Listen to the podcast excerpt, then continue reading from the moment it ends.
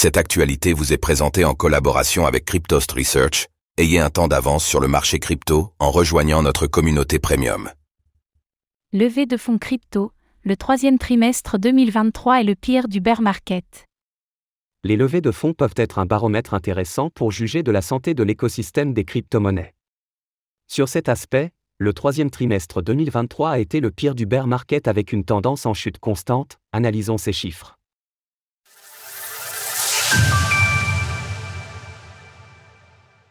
Les levées de fonds du troisième trimestre enregistrent de mauvaises performances. Outre les prix, de nombreuses données permettent de juger de la santé du marché.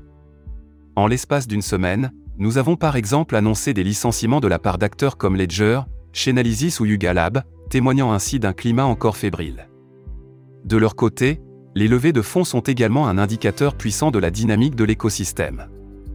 Pour analyser cela, nous avons extrait et mis en forme les données fournies par Defilama et nous pouvons noter que le troisième trimestre 2023 est le pire de ce bear market. Ce dernier totalise 144 tours de table pour près de 1,1 milliard de dollars réunis entre le 1er juillet et le 30 septembre. En comparaison, il y avait eu près de 2,25 milliards de dollars de financement entre janvier et mars et 1,49 milliard au deuxième trimestre.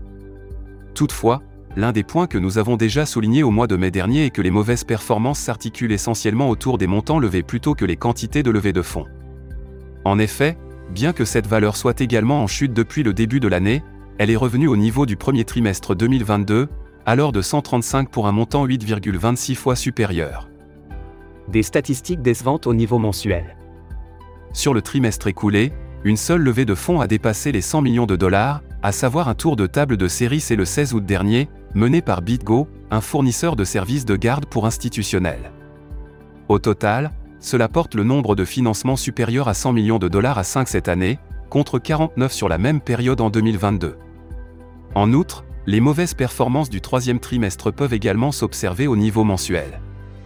Et pour cause, juillet, août et septembre sont respectivement en 6e, 7e et 9e position pour les 9 mois déjà écoulés.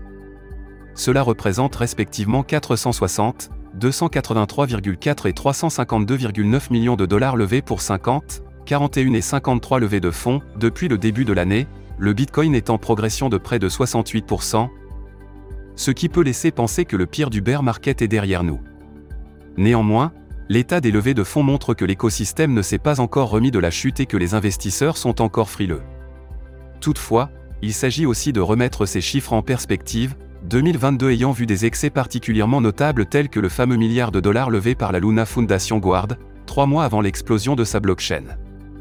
Par ailleurs, ces données montrent que les projets continuent d'être financés malgré tout, comme en témoigne le nombre de tours de table dont la baisse est plus mesurée.